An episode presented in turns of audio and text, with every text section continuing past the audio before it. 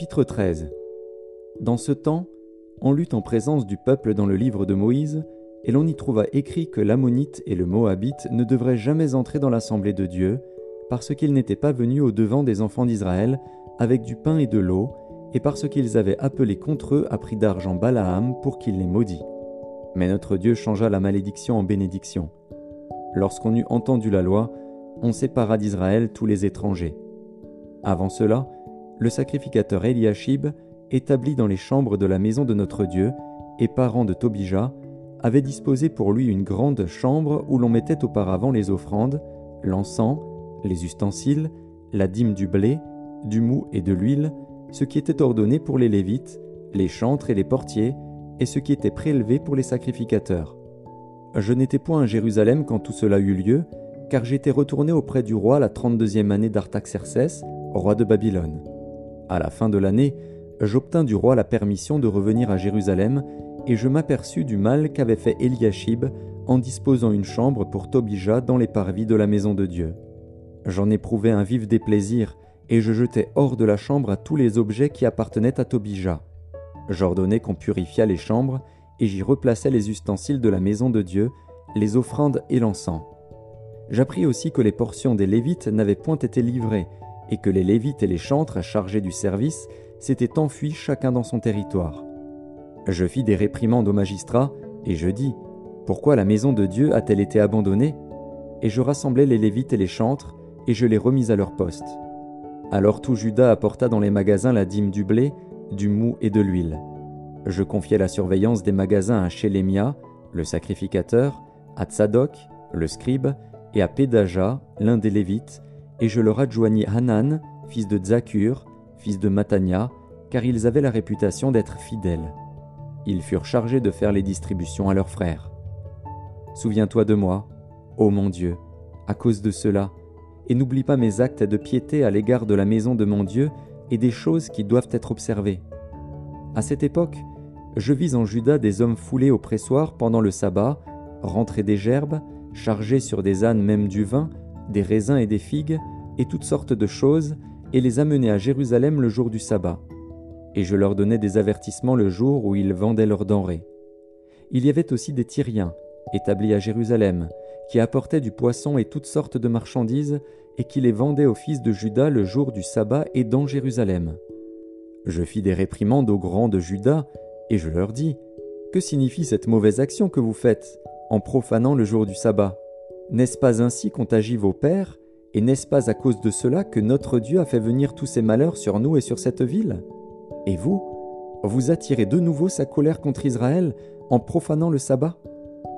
Puis j'ordonnai qu'on fermât les portes de Jérusalem avant le sabbat, dès qu'elles seraient dans l'ombre, et qu'on ne les ouvrît qu'après le sabbat. Et je plaçai quelques-uns de mes serviteurs aux portes, pour empêcher l'entrée des fardeaux le jour du sabbat. Alors les marchands et les vendeurs de toutes sortes de choses passèrent une ou deux fois la nuit hors de Jérusalem. Je les avertis en leur disant Pourquoi passez-vous la nuit devant la muraille? Si vous le faites encore, je mettrai la main sur vous. Dès ce moment, ils ne vinrent plus pendant le sabbat. J'ordonnai aussi aux Lévites de se purifier et de venir garder les portes pour sanctifier le jour du sabbat. Souviens-toi de moi, ô mon Dieu, à cause de cela, et protège-moi selon ta grande miséricorde. À cette même époque, je vis des Juifs qui avaient pris des femmes asdodiennes, ammonites, moabites. La moitié de leurs fils parlaient l'asdodien et ne savaient pas parler le juif. Ils ne connaissaient que la langue de tel ou tel peuple. Je leur fis des réprimandes et je les maudis. J'en frappai quelques-uns, je leur arrachai les cheveux et je les fis jurer au nom de Dieu en disant Vous ne donnerez pas vos filles à leurs fils, et vous ne prendrez leurs filles ni pour vos fils, ni pour vous.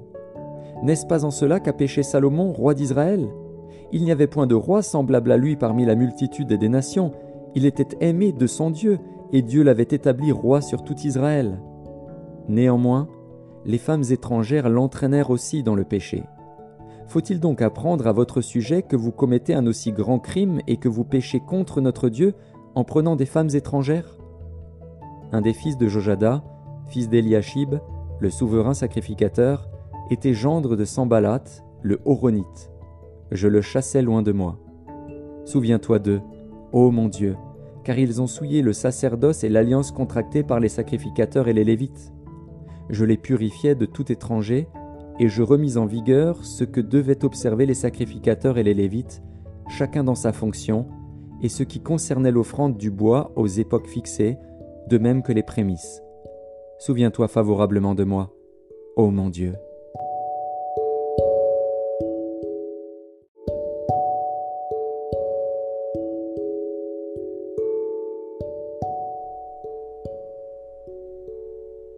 Apocalypse de Jean, chapitre 22.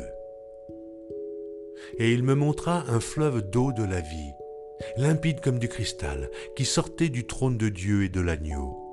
Au milieu de la place de la ville et sur les deux bords du fleuve, il y avait un arbre de vie, produisant douze fois des fruits, rendant son fruit chaque mois, et dont les feuilles servaient à la guérison des nations.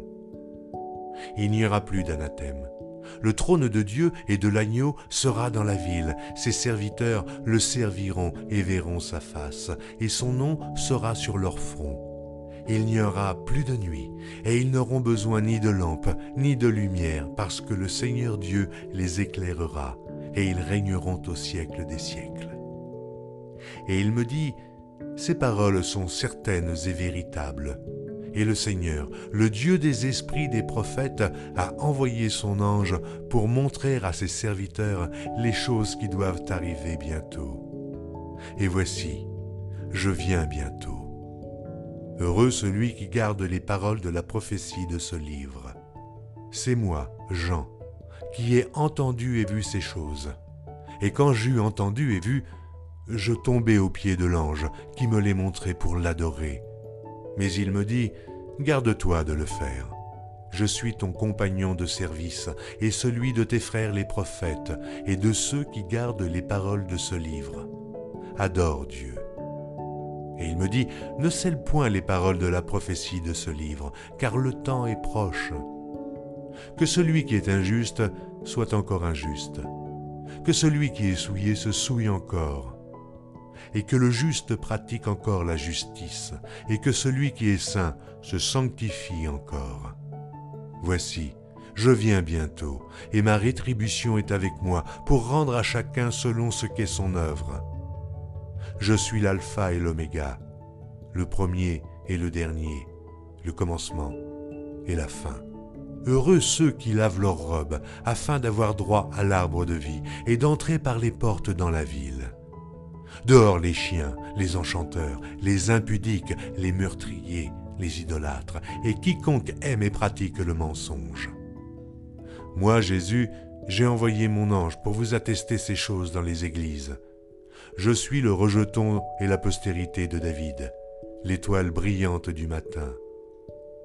Et l'esprit et l'épouse disent Viens, et que celui qui entende dise Viens, et que celui qui a soif vienne, et que celui qui veut prenne de l'eau de la vie gratuitement. Je le déclare à quiconque entend les paroles de la prophétie de ce livre. Si quelqu'un y ajoute quelque chose, Dieu le frappera des fléaux décrits dans ce livre. Et si quelqu'un retranche quelque chose des paroles du livre de cette prophétie, Dieu retranchera sa part de l'arbre de la vie et de la ville sainte décrits dans ce livre. Celui qui atteste ces choses dit, Oui, je viens bientôt. Amen. Viens Seigneur Jésus. Que la grâce du Seigneur Jésus soit avec tous.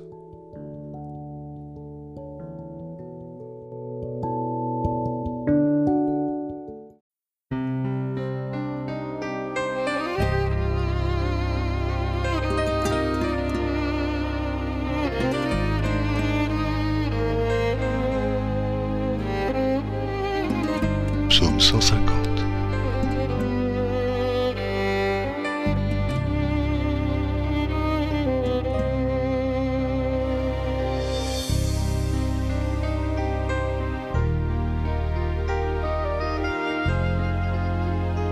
Louez l'Éternel. Louez Dieu dans son sanctuaire. Louez-le dans l'étendue où éclate sa puissance. Louez-le pour ses hauts faits. Louez-le selon l'immensité de sa grandeur. Louez-le au son de la trompette. Louez-le avec le luth et la harpe. louez-le avec le tambourin et avec des danses, louez-le avec des instruments à cordes et le chalumeau. Louez-le avec les cymbales sonores, louez-le avec les cymbales retentissantes. Que tout ce qui respire loue l'Éternel. Louez l'Éternel.